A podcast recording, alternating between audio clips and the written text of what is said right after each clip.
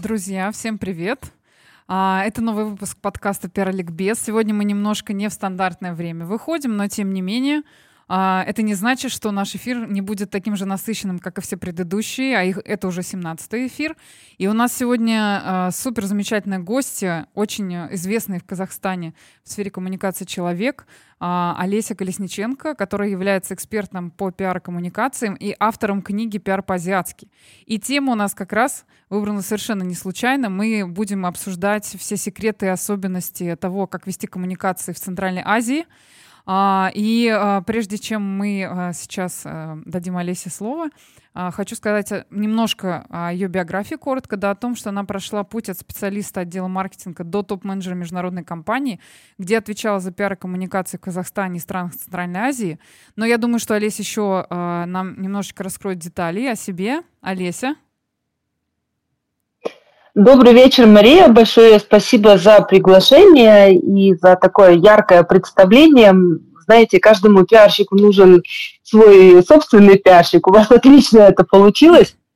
А, спасибо, спасибо большое. И я особенно рада прислушивать, э, приветствовать наших слушателей сегодня. Я очень надеюсь, что наш эфир будет полезным.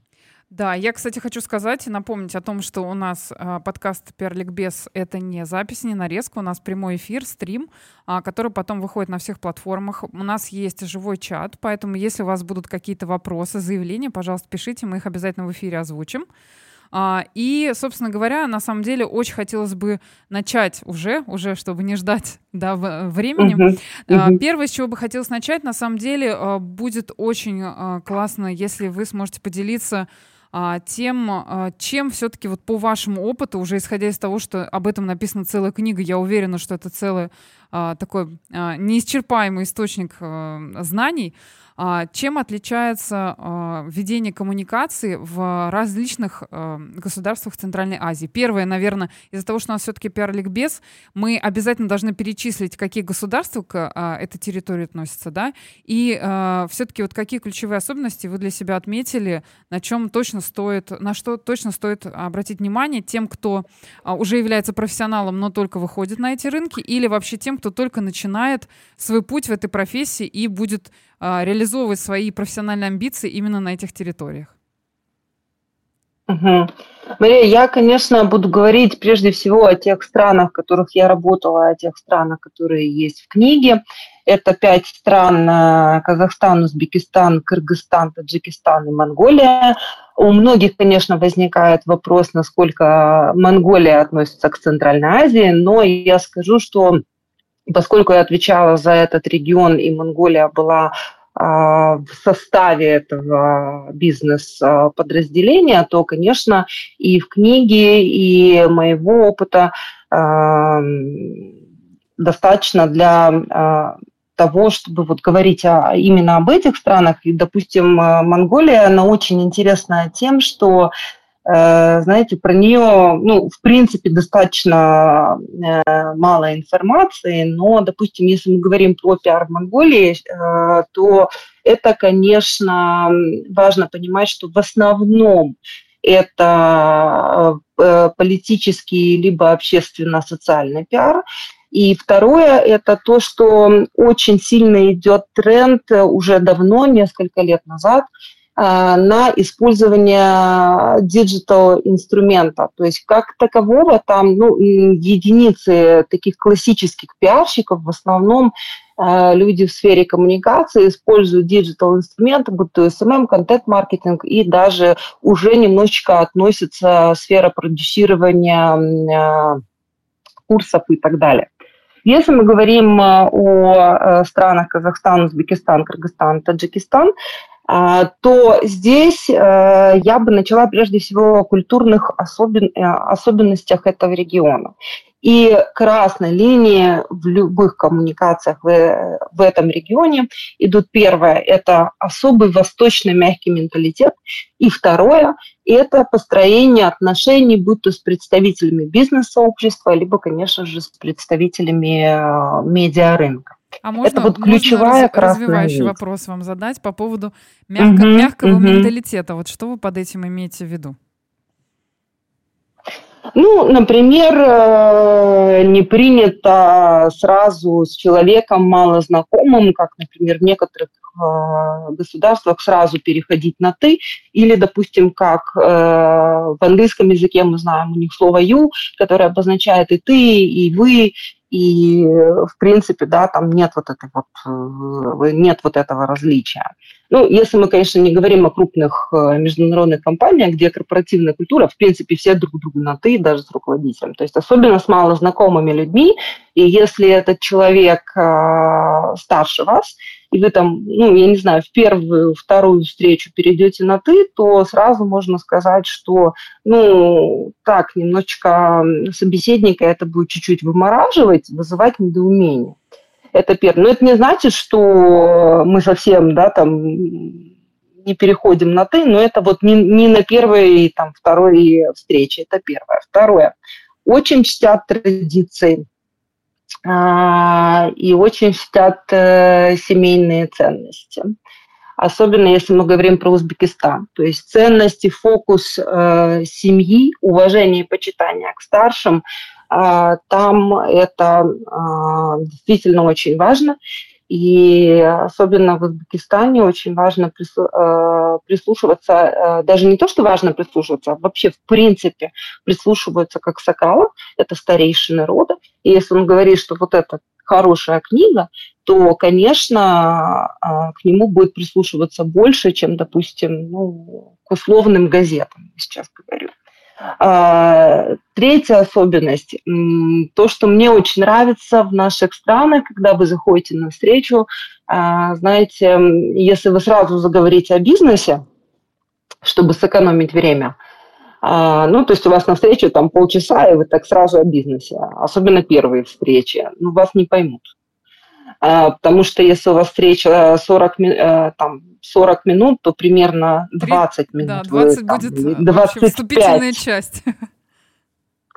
Да, это не значит, что люди, ну, это люди, которые, ну, вот знаете, тратят ваше время. Нет, но это те необходимые первые шаги, знаете, чтобы наладить тот самый контакт с человеком, почувствовать эмоциональную э, связь, и даже более того, когда вы будете приходить на 20-ю, 50-ю встречу, если у вас встреча э, длится э, два часа, то примерно большую часть времени вы будете говорить о том, как развивается э, бизнес, как прошло мероприятие, э, как, э, допустим, прошла читка литературного произведения, кое является хобби главного редактора. Ну, например, я сейчас да, какие-то примеры привожу.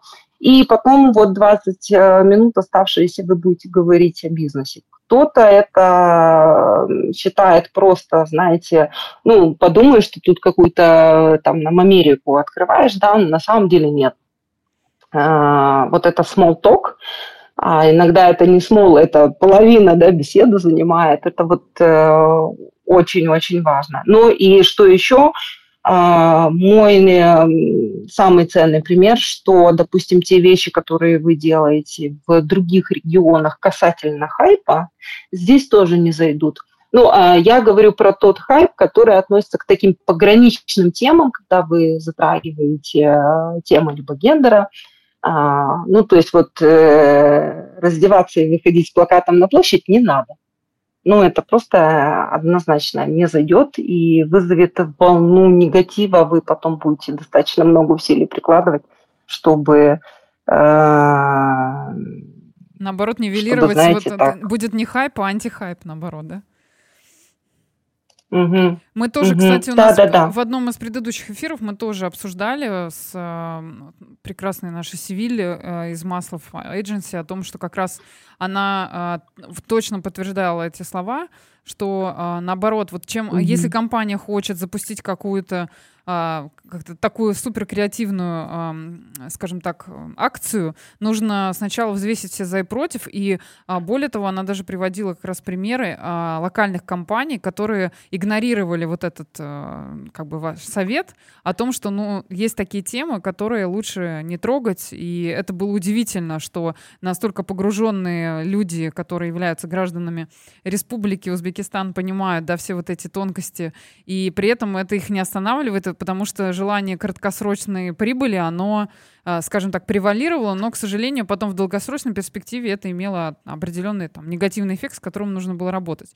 И я могу абсолютно точно здесь поддержать в плане вот этих смолтоков, потому что я, например, когда начала погружаться в специфику работы в, в Узбекистане, для меня это был такой разрыв с шаблона, потому что когда ты э, приезжаешь из Москвы, в которой мы сами знаем, да, что каждая минута на счету, потому что если, если ты опоздал или э, ты немножко немножко дольше провел встречу или, например, разговаривал на какие-то отвлеченные темы, не решил свою бизнес-задачу, то придет другой человек, который эту бизнес-задачу решит, да, да, более успешно, чем ты.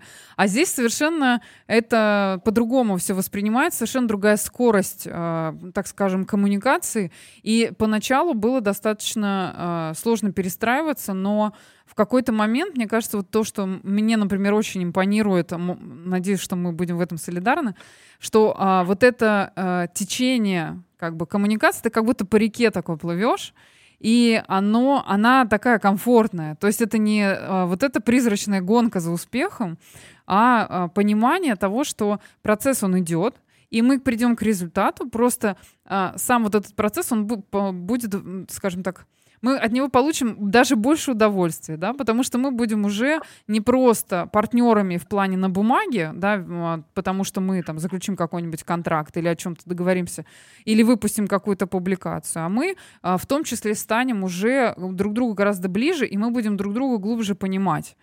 Вот, надеюсь, что вы со мной солидарны в этом вопросе.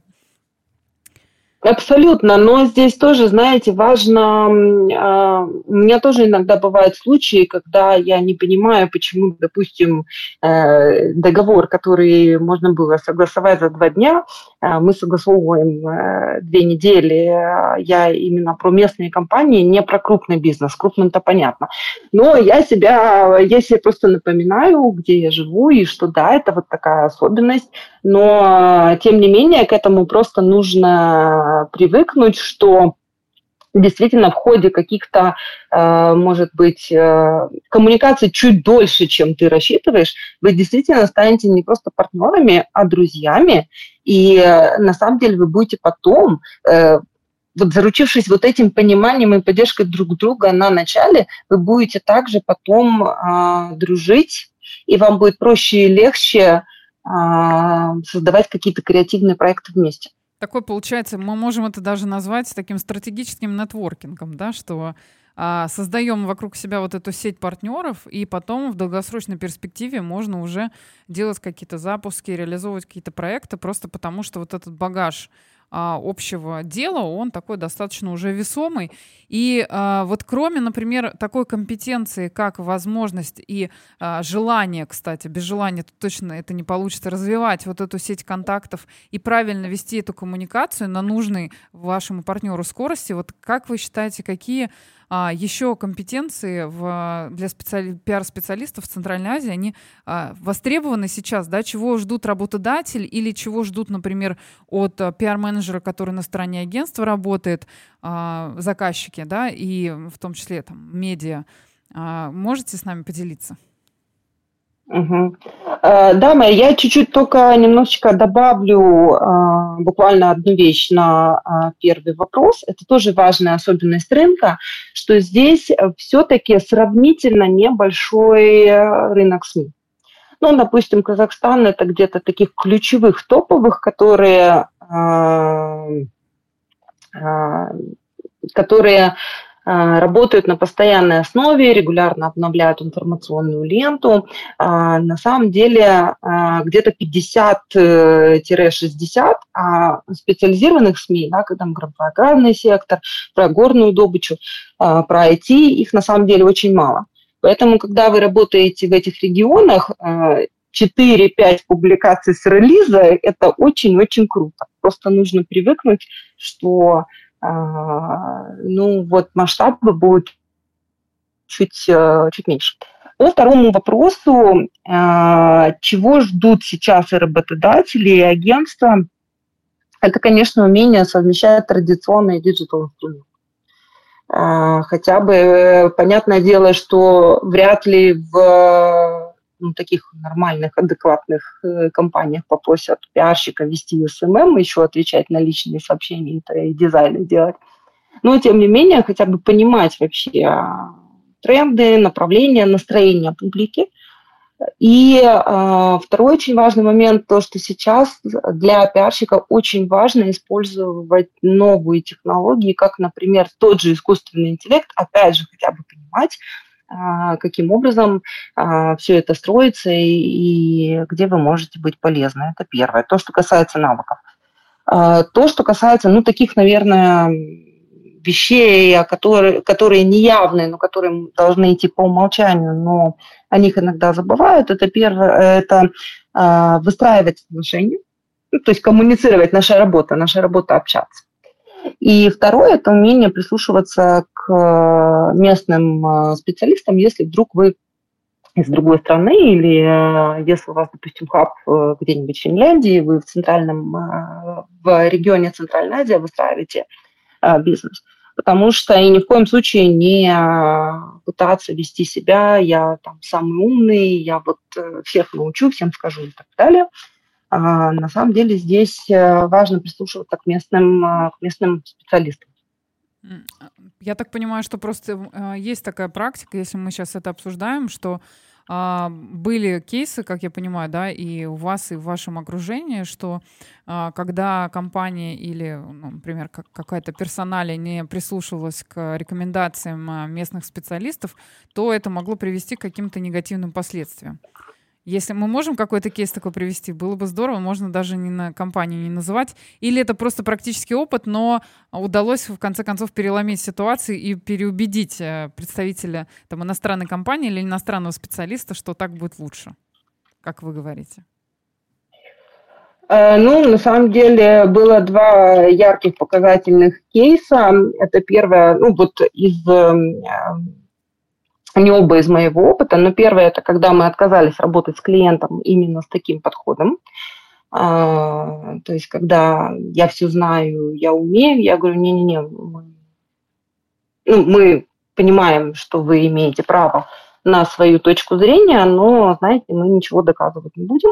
И из позиции, ну вы же агентство, мы коммуникации тоже не ведем, мы отказались работать с этим клиентом. Проблема дальше была в том, что э, в регионе не так много пиар-агентств, а, вообще в принципе, вот если мы говорим про Казахстан, всего чуть более 30 агентств, э, которые, э, это не, это не только пиар, это еще пиар и SMM, и digital, и VR, и AR, и исследования, да, то есть агентств, которые занимаются исключительно пиар, их еще меньше – а вот таких да, агентств со смежными навыками, их вот чуть более 30. И вот для того клиента, я просто знаю, было достаточно сложно найти себе агентство, потому что ну, тут не будут э, выстраиваться в очереди, чтобы вот, ну, только лишь бы поработать, знаете, с этим клиентом или вот, э, да, там, скажем так, бороться с конкурентами там,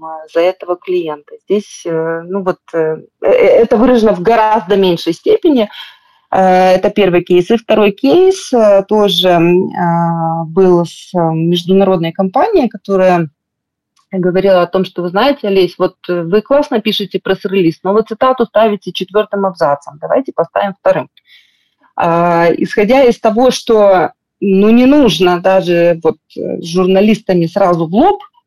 Мы говорили о том, что ну, это нормально, когда вы делаете преамбулу, у вас некое вступление, подводка к вашему событию, и вы говорите где-то там, ну вот, ну, ну не вторым абзацем.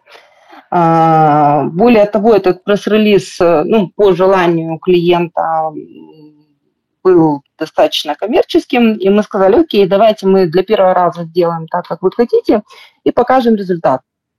А, какой из этого выйдет, а потом покажем результат э, такой, который вот э, предлагаем мы.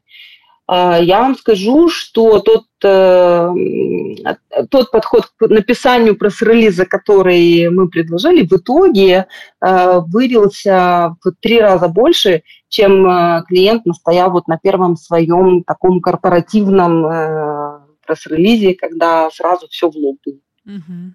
На самом деле я хотела дополнить о том, что у нас в предыдущем эфире с Ириной э, мы говорили по поводу построения PR Dream Team, да, да, команды мечты. Она тоже упоминала такой кейс, как, но у них была чуть-чуть другая ситуация. Там был очень токсичный клиент, uh-huh. то есть со стороны клиента именно сотрудники, которые отвечали за коммуникации, они а, реально жестко прессовали сотрудников агентства, и а, получилось, что они пришли к своему руководителю, к основателю, и сообщили о том, что они не готовы больше продолжать а, такого рода сотрудничество, потому что а, агентство, скажем так, то есть точка зрения агентства, она абсолютно не воспринимается всерьез, вот как мы сказали, а вы ну, как бы исполнители идите и делайте. И вот вы как раз сейчас озвучиваете то, что а, в вашем кейсе получается такая ситуация тоже возможна. Я почему как бы на этом делаю такой акцент, чтобы э, уйти вот от этой э, позиции, когда агентство это какие-то руки, которым вот ставятся задачи, они делают просто потому, что инхаус нанимать людей на эту функцию, компания, например, ей там это экономически невыгодно. Агентство это совершенно о другом. Это о том, как дополнить вот этой многосторонней экспертизы с разными проектами, то, что происходит как в компании, эту экспертизу предложить и усилить коммуникации компании, потому что э, сотрудники, которые в агентстве работают, они намного более насмотренные, они понимают, да, как, как подойти, какой инструмент предложить. Вот тоже про цитату, да, вы сейчас сказали. Э, достаточно сложно там на первое время э, клиента в этом убеждать, но э, на практике потом на самом деле как это сказать, лед между нами тает лед, и потом все, все происходит вполне конструктивно, но не всегда. И мне на самом деле очень приятно то, что я слышу, что а, действительно нет, а, как мы тоже часто так и с друзьями тоже это обсуждаем, что а, деньги не всегда решают вопрос. То есть если клиент платит, это не значит, что он там заказывает музыку, и агентство будет делать, как, как он хочет. То, что у агентства, да, есть своя позиция, есть свое мнение, есть своя экспертиза, и она уже ее эффективность, она доказана. И э, круто, что у вас тоже такая ситуация есть. То есть и это есть понимание того, что если а, в агентстве а, те профессионалы, которые работают, они будут держать свою позицию, это намного ценнее, чем а, когда мы делаем все, что клиент за, захочет, а его аппетит, он как бы приходит во время еды, да, и он уже потом начинает а, какие-то странные просьбы там, и, и пожелания выражать, на которые уже реально силы и энергии не хватит, и ресурсов в том числе.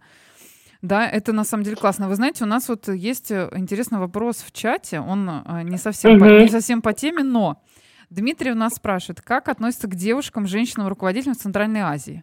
А, я знаю, что там довольно патриархальное общество. Олеся, вопрос а, не совсем про коммуникации, но, но интересно. У меня просто есть своя позиция как а, экспата, скажем так, который не, не так давно на эту тему. И, и будет очень классно, если вы тоже поделитесь, и если мы совпадем, то будет вообще отлично.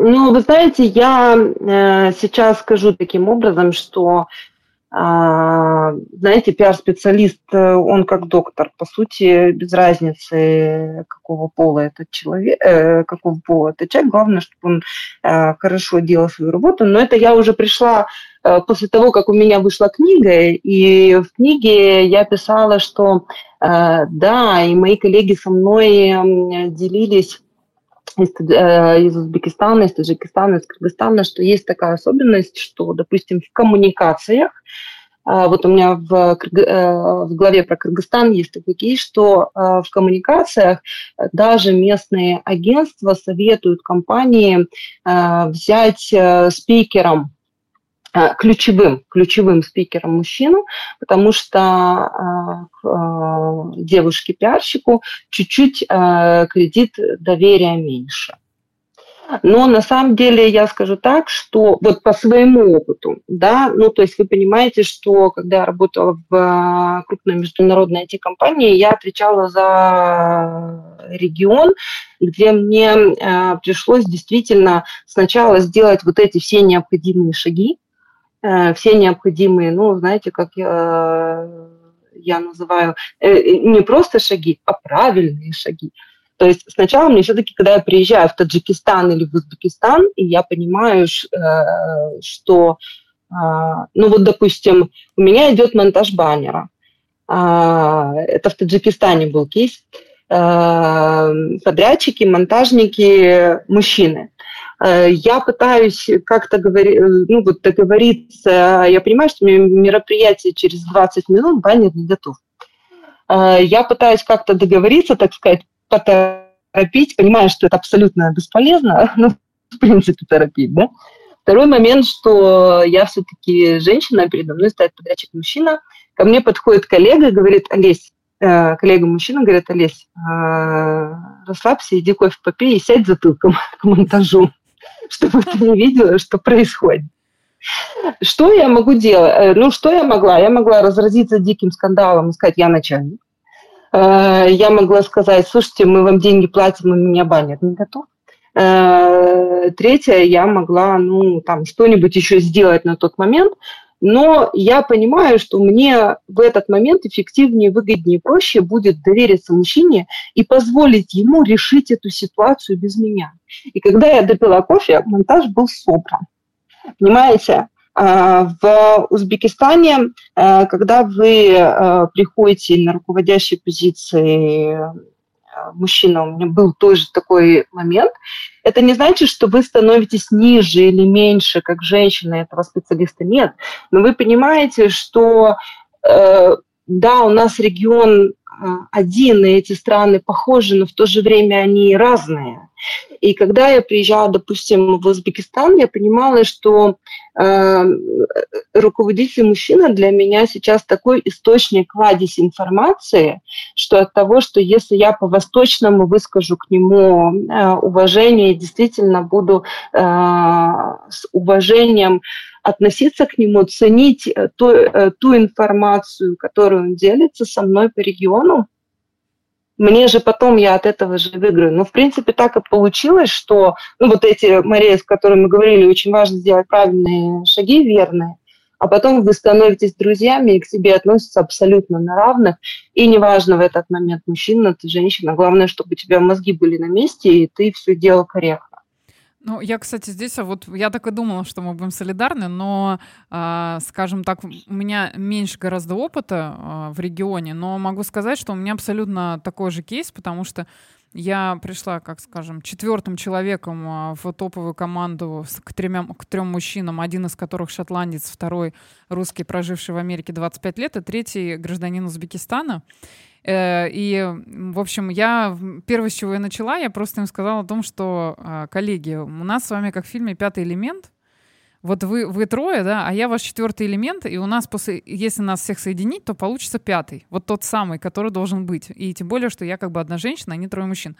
И а, несмотря на то, что вот мы на этой а, гендерной волне периодически у нас бывают какие-то разногласия, но, э, по крайней мере, акцент на взаимную дополняемость и уважение именно вот к тому, как принято общение, оно дает очень большие плоды, потому что э, кредит доверия, он увеличивается, когда люди особенно видят результаты, э, и когда ты не делаешь на этом такой акцент, действительно, да, а ты показываешь результат своей работы, то, то на самом деле вот этого барьера сейчас уж точно нет, и несмотря на то, что у нас, да, периодически бывают очень горячие споры, э, причем благодаря тому, что они происходят, например, у меня на английском языке, очень быстро все скиллы прокачались mm. за, за год. То есть с моего там uh, upper intermediate быстренько все, все стали на, разговаривать на уровне advanced, потому что если ты не можешь аргументировать свою позицию достаточным количеством uh, слов, да, то, ну, извини, результат тоже примерно такой же. Вот, поэтому я надеюсь, что мы mm-hmm. на, на вопрос Дмитрия ответили, и мне бы хотелось, да, на самом деле... Можно да. я еще ага. чуть дополню? Да, да, Здесь же еще очень важно, э, знаете, конечно, когда ты приходишь в другой регион, ты э, принимаешь правила игры того поля, на котором ты находишься, иначе тебе просто, ну, ты не сможешь работать. Но здесь вот э, в вопросах, эм, в гендерном вопросе, который мы сейчас обсуждаем, очень важно, на мой взгляд, как ты себя поведешь и как ты к этому относишься. И правильно ли ты будешь адекватно себя вести э, в этот момент. Э, и проявляешь ли ты уважение, вообще неважно перед тобой мужчина, женщина, но ты понимаешь, что э, действительно любые коммуникации сначала уважение, доверие, а потом все остальное, независимо от региона, гендера и так далее. Да, это тоже как бы абсолютно солидарно.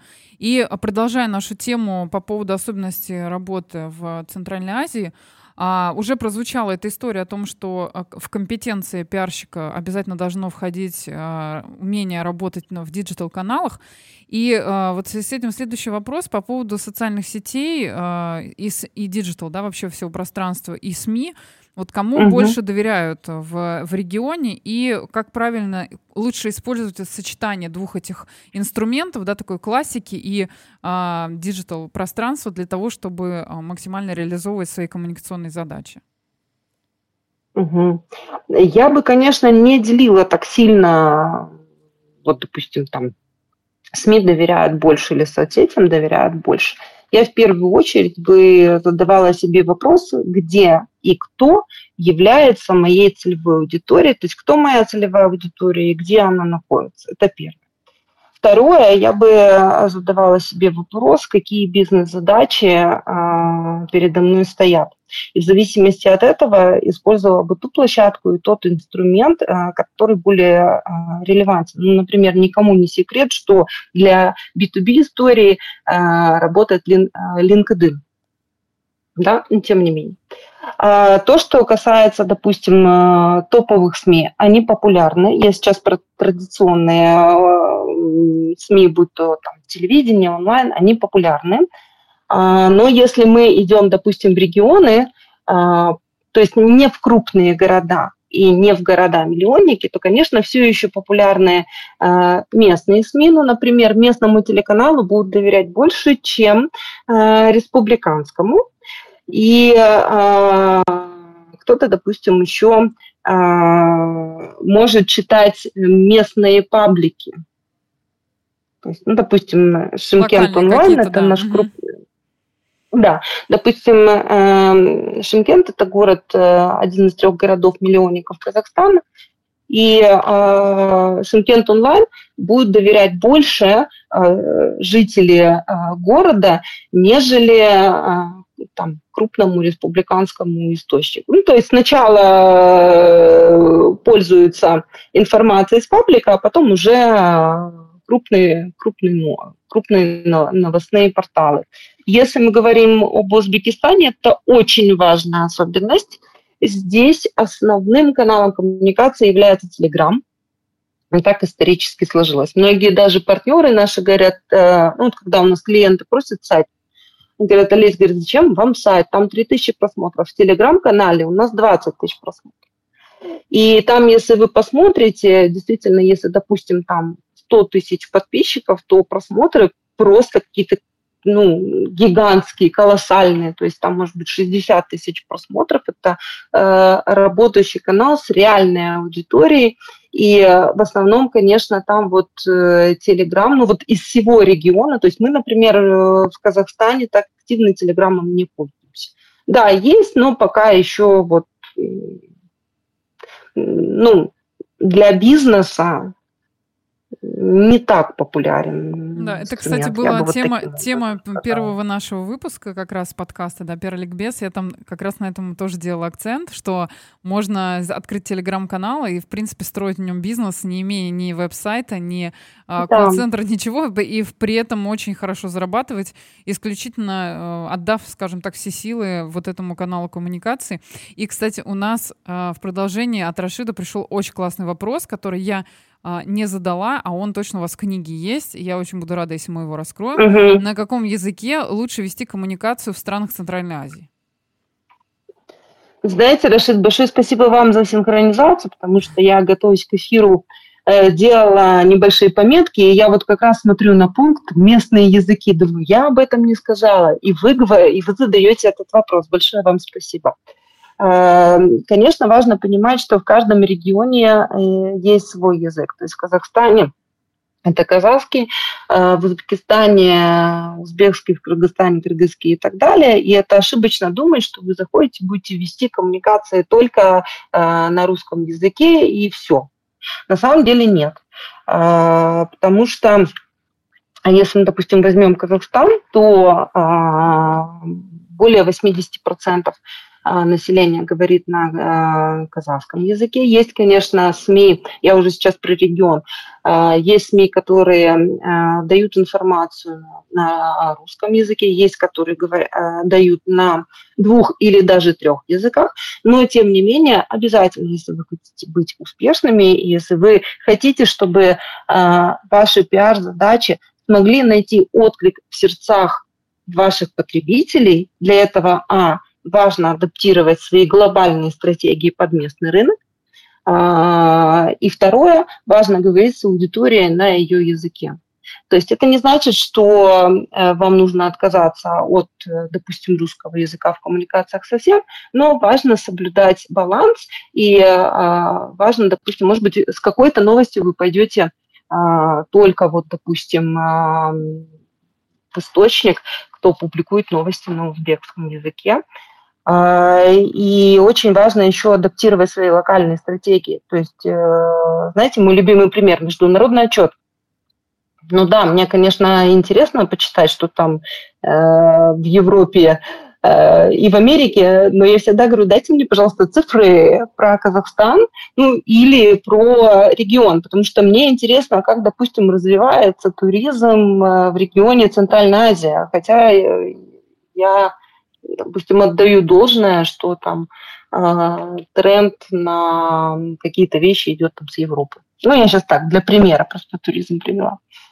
Но имеется в виду, что мы начинаем сначала с того, что будет интересно на локальном уровне, и потом уже а, переходим к каким-то более таким а, глобальным вещам, потому что все-таки на самом деле я могу сказать, что если мы про Россию будем говорить, то если мы делаем какой-то релиз, который в разных регионах выходит, а, ну, например, там в моем случае это тоже было не такой масштабный пример, как развитие туризма в регионе, но, например, э, был международный конкурс, который был связан с коммуникационными проектами. И, естественно, когда были публикации уже по результатам конкурса, то под каждый регион текст, он адаптировался, исходя из того, что туда добавлялся какой-то кусочек про а, участников из этого региона. Казалось бы, а, ну что в этом такого, да, супер изобретательного, но это а, в разы повысило количество выходов просто потому, что был акцент сразу смещен на вот эту локализацию. Когда местным СМИ это направлялось, да. это, это воспринималось сразу, потому что люди понимали, что если они это публикуют, это их читателям будет интересно а не то, что интересно нам, да, да. себе рассказать. Вот в этом сместить как бы фокус внимания с себя, с решения своей задачи на то, что читателям действительно будет э, ну, интересно а, увидеть, да, они как-то это им откликнется, и они дальше уже по материалу пойдут и, наверное, даже дойдут до конца, если вы правильно справились, да, с, с поставленным а, с поставленной задачей клиента или своей собственной, потому что в любом случае все специалисты по коммуникациям тоже делают определенные материалы, да, выражают свою экспертную точку зрения периодически. И э, в этом как раз и есть искусство, чтобы удержать читателя от начала до конца. И СМИ это любят, потому что мы все прекрасно знаем, что у СМИ тоже есть свои KPI, они тоже э, по количеству досмотров материала до конца, да, сколько его людей открыло, какая глубина была прочтения, они э, тоже за этим всем следят, мониторят, потому что все тоже в digital пространстве, от этого зависит э, их э, тоже финансовая рентабельность. Я тоже думаю, что я здесь Америку не открываю. И, кстати, по поводу рентабельности, переходя э, к вопросу о деньгах, э, хотела вот такой вопрос задать. Он меня на самом деле давно мучает, и я э, общалась со своей бывшей коллегой, она сейчас живет в Нидерландах, например. Она тоже работала в Казахстане, сама из Казахстана. И вот это есть такой стереотип, что в Центральной Азии, э, если вы хотите опубликоваться в СМИ, то вот только за деньги да, а, е- а бесплатно, как мы там привыкли, да, в других регионах работать, а, такое, такая ситуация это просто какой-то исключение, либо какая-то договоренность совершенно не на уровне а, там, специалиста по коммуникациям и а, журналиста, который находится со стороны издания. Вот все-таки это как бы более надуманный стереотип или действительно так и есть? А, я сейчас эм, объясню, почему так происходит. Э, во-первых, нужно понимать, что, опять же, возвращаясь к тому, что рынок СМИ достаточно небольшой, сравнительно небольшой. Многие СМИ находятся на самоокупаемости, и основной источник дохода для них э, – это э, деньги, которые приходят от бизнеса за размещение рекламных, коммерческих, пиар-материалов и так далее. Первое. А, второе. А, да, такое частично есть, но, э, ну, то есть за деньги, да. Почему так происходит? Потому что многие пиарщики увлекаются, а, и не только пиарщики, а, а самое главное, с большим сожалением, руководители бизнеса, а, и говорят так, вот я хочу, чтобы обо мне написали вот так. Вот у меня вот такой пресс-релиз, мне нужно, чтобы 18 раз было упоминание. У меня это, я реальный кейс рассказываю, 18 упоминаний бренда в статье. И, и цитаты а, во втором абзаце обязательно, да? Ну, или вообще все из цитат. И, э, то есть, идет, э, то есть ты понимаешь, что это сугубо личное желание данного руководителя, и пиарщик оказался в заложниках. Э, таким грешат, к сожалению, компании, которые забывают о том, вообще, для чего они пресс-релиз пишут кто их конечный потребитель. Интересно им читать э, эти, знаете, э, сугубо сухие термины из э, технологической отрасли или текст, который изобилует просто англицизмами, где надо и где не надо. И пиарщик оказывается в заложниках. У меня тоже были случаи, когда э, пиарщик звонил, э, ругался нецензурной бранью и сказал, Олеся, я говорю, ну здесь ошибка. Он говорит, Олеся, так руководитель сказал. Я говорю, господи, ну ладно, я вас понимаю, но ничего с этим поделать не можем. А, и когда компании увлекаются, начиная себя расхваливать, то, конечно, ничего не остается, кроме как э, идти за деньги. И здесь очень важно понимать, что это все существует для того, чтобы были некоторые исключения.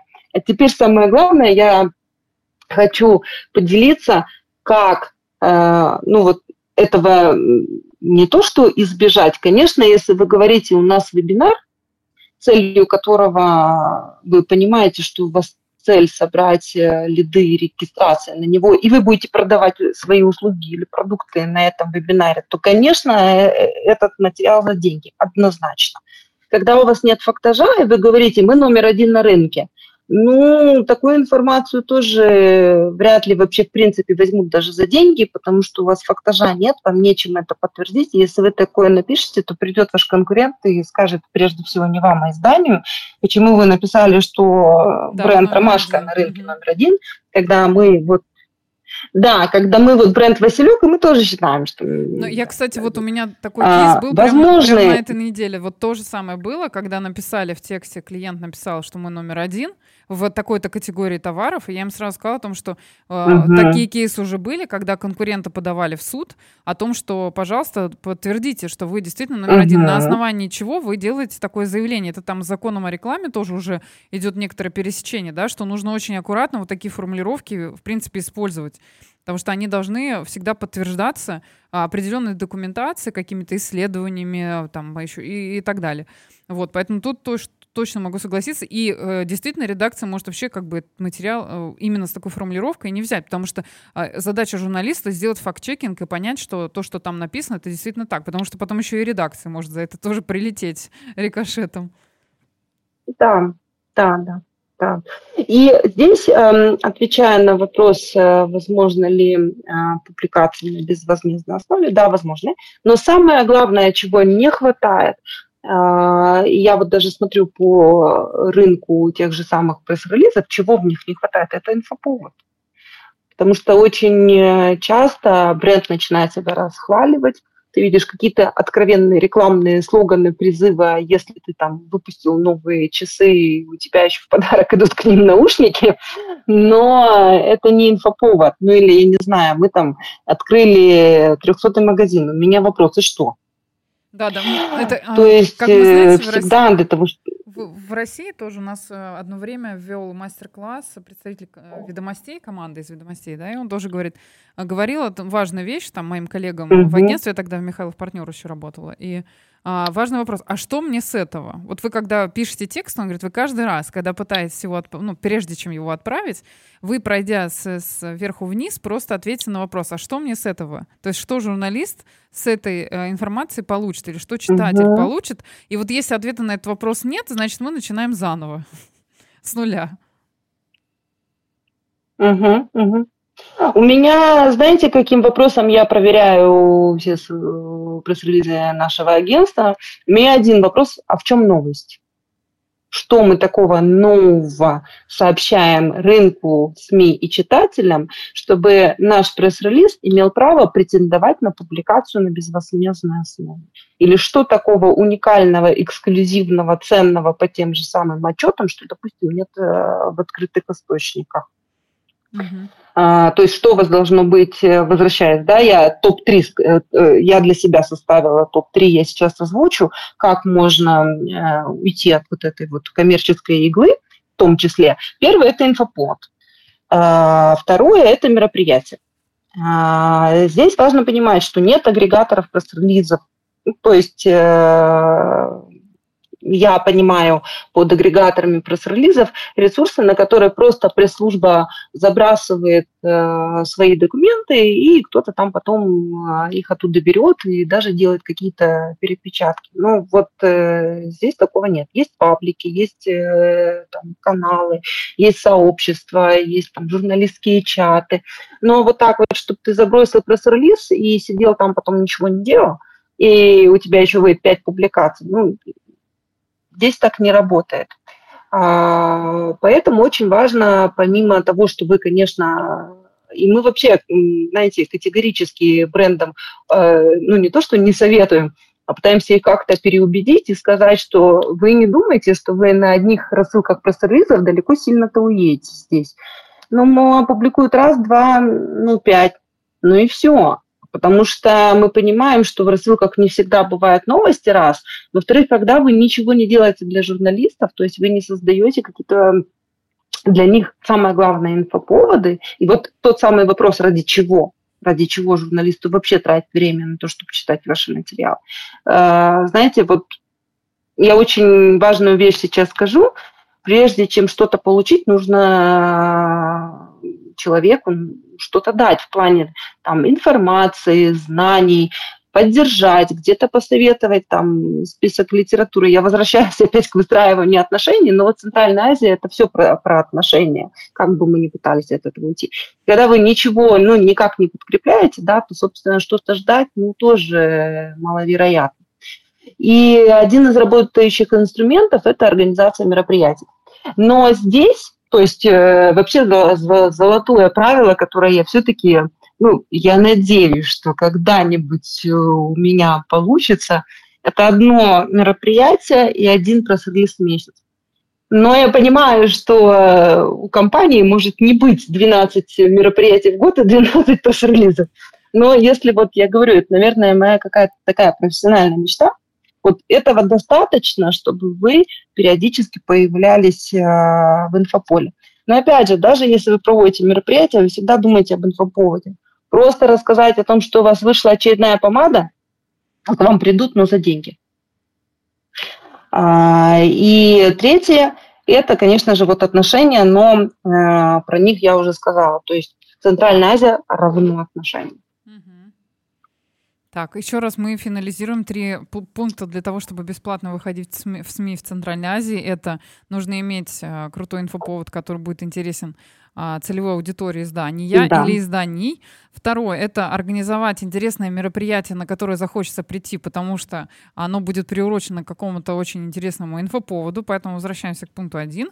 И третье, для того, чтобы все-таки на это мероприятие пришли uh-huh. и этот инфоповод осветили, необходимо а, заниматься вот этим стратегическим нетворкингом, выстраивать отношения и что-то отдавать, и потом а, как бы получать взамен а, такой а, приятный фидбэк в виде а, публикаций и освещения деятельности компании в а, медиа и в телеграм-каналах в том числе, потому что в любом случае или инстаграме том же самом, да, если это какие-то блогеры, допустим, приглашаются, что а, всегда это все переплетено. Угу. Нет такого, что что-то отдельно, там другое мероприятие это отдельно. Конечно, все это между собой соприкасается, и здесь все это должно быть в таком едином ключе, в одной концепции, да, для того, чтобы у людей возникало с той стороны, а, те, кто пишут об этом, те, кто освещают это событие для, для компании, чтобы они в него проникали, у них была вся информация, которой им будет достаточно для того, чтобы быть к этому мероприятию причастными, да. Вот, мне кажется, что э, это такой да. очень, очень хороший инсайт. Плюс еще мы сказали о том, что обязательно нужно тоже учитывать фактор языка, да, на каком языке это мероприятие будет проходить, на каком языке будут выпускаться материалы к этому мероприятию.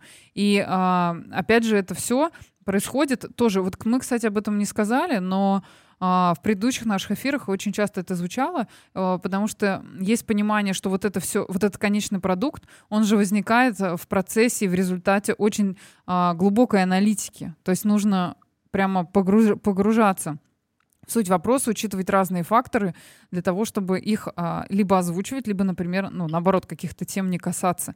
И мне кажется, что вот эта подготовительная работа, мы про нее да, не сказали, но а, для того, чтобы выйти бесплатно в каком-либо СМИ, то есть тут нужно прямо очень-очень глубоко, скрупулезно, детально какие-то вопросы а, периодически изучать. Вот мы в этом солидарны с вами.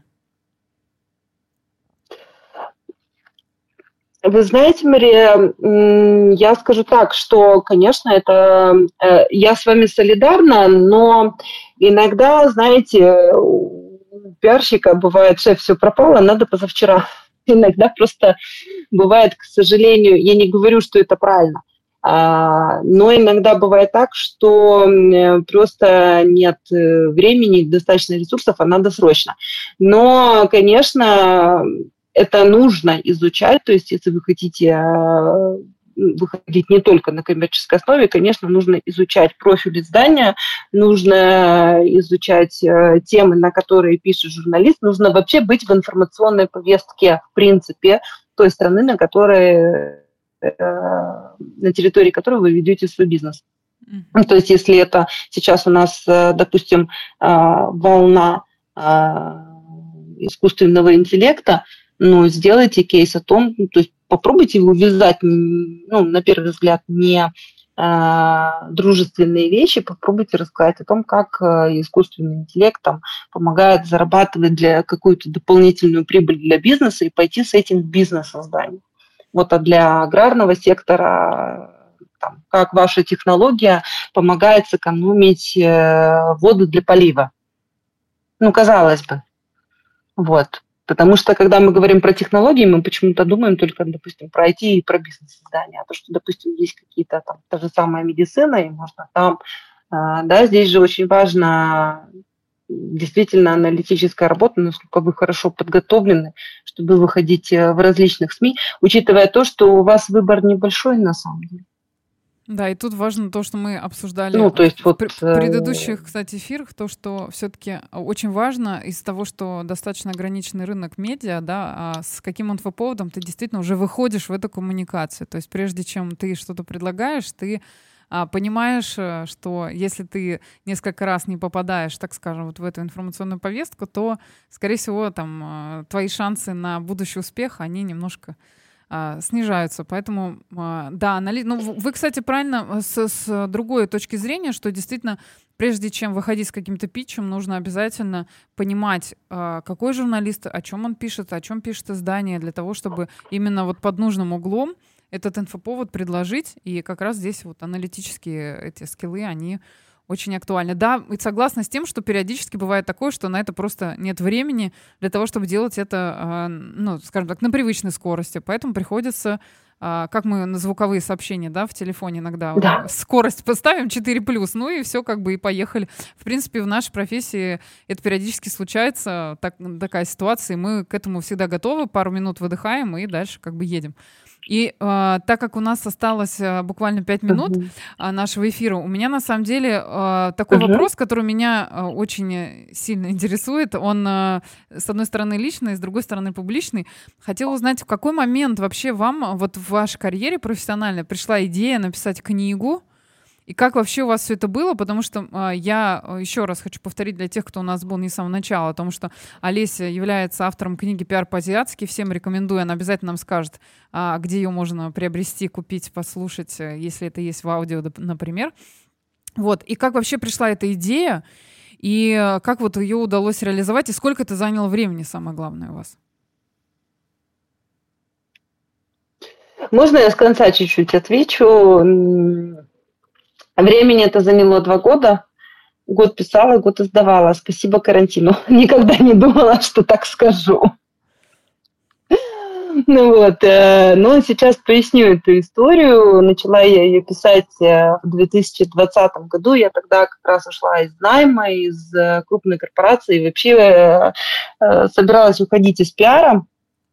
У меня, наверное, случилось то, что называют эмоциональным выгоранием. Я хотела уходить из профессии и понимала, что, наверное, на тот момент я пиару в отрасли дала все, что могла. А, и тут получилось так, что я выхожу из корпорации, и наступает карантин. Мы все садимся дома, и мы не понимаем, что делать в ближайшее неопределенное количество времени.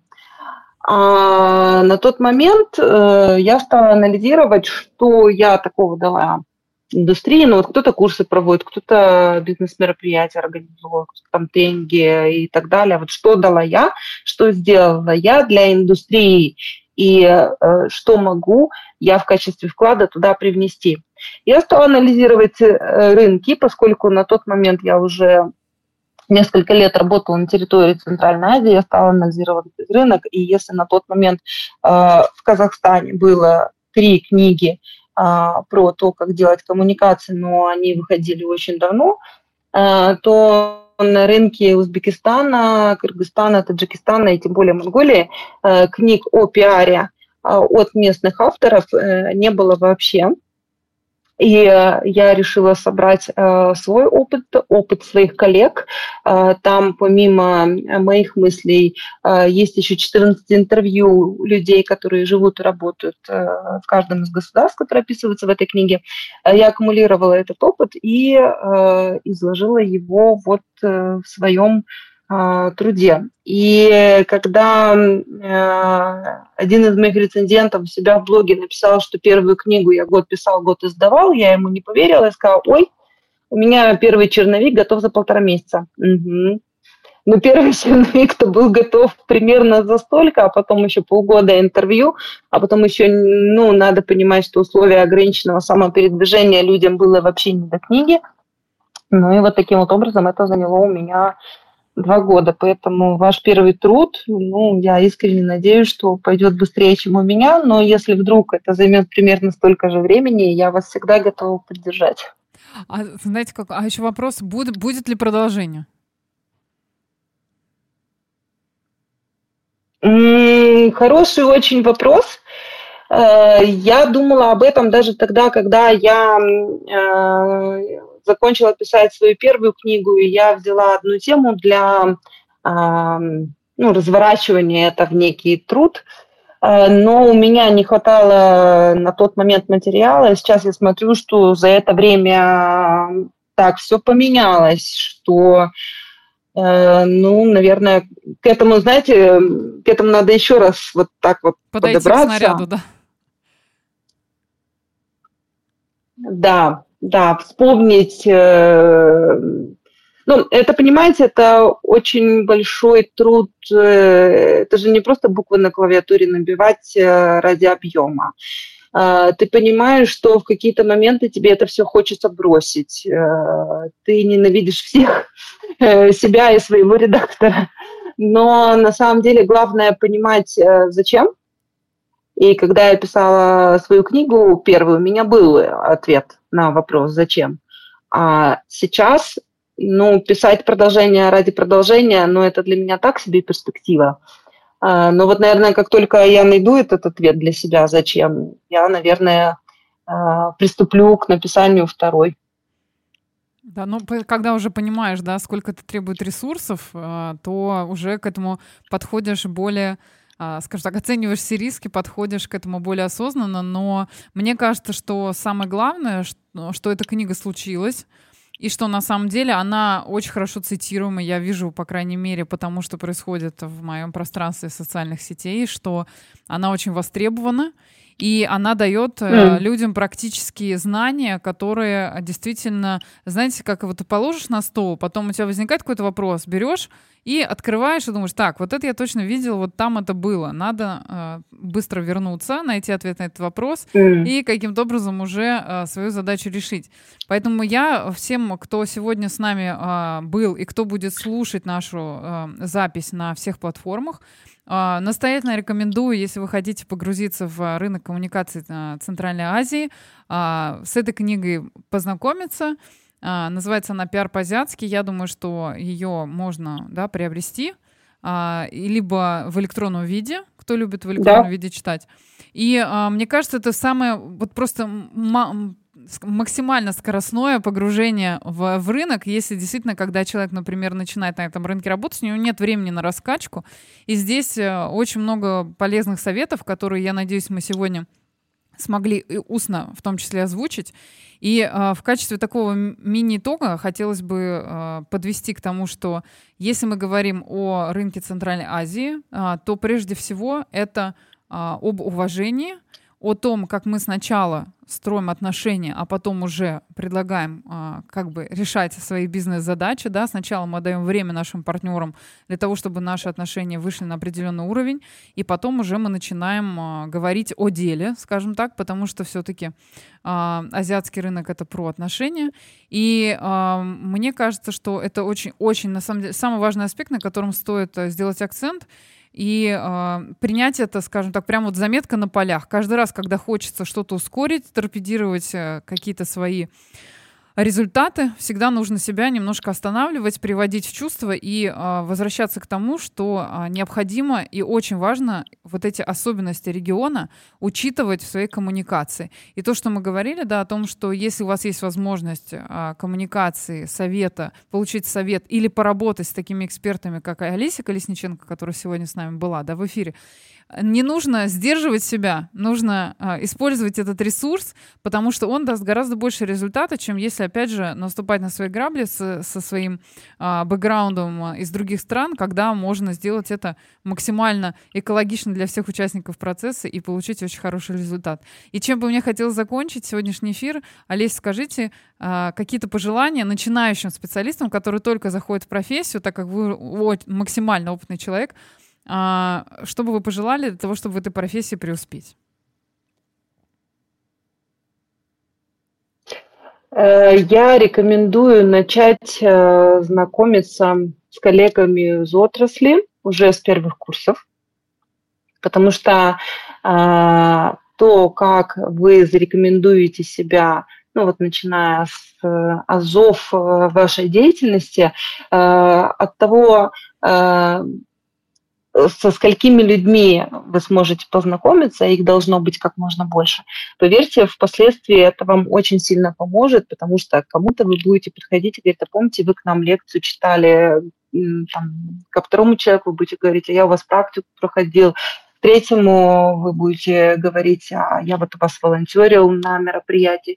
Это все помогает вам э, сделать максимально плавный вход в индустрию. Это то, что касается молодых специалистов. А вот присоединяясь э, к итогам, Мария, о которых вы сказали по рынку, я хотела бы еще очень важное такое э, пожелание э, сказать своим коллегам, профессионалам и специалистам, всем нам качественных, достойных инфоповодов, о которых будет говорить весь рынок. Круто. Достойных инфоповодов — это, мне кажется, отличное пожелание, тем более, что мы очень все стараемся их создавать, и я надеюсь, что мы будем их генерировать больше и придем а, к мечте, которую Олеся сегодня у нас в эфире озвучила, о том, что у нас будет один инфоповод и одно мероприятие в месяц в тех компаниях, за коммуникации которых мы, мы отвечаем, и а, мы уже на будущее всегда будем знать, о чем мы будем говорить, и даже если этот инфоповод будет спонтанным, мы будем максимально эффективно его отрабатывать и получать от этого удовольствие и приятные бонусы не только моральные, но и материальные. Алис, большое вам спасибо. Я очень надеюсь, что это было полезно для всех, кто сегодня с нами присутствовал, для тех, кто будет слушать нас в записи. А сегодня до конца дня у нас э, выпуск будет опубликован на всех платформах, поэтому слушайте, где вам будет удобно. И мы э, желаем Олесе процветания, ее агентству процветания, и надеемся, что мы скоро увидим ее вторую книгу, такую же крутую, как «Пиар по-азиатски». Читайте ее или а, приобретайте в печатном виде. Спасибо большое. Все, всем пока-пока. До следующего четверга.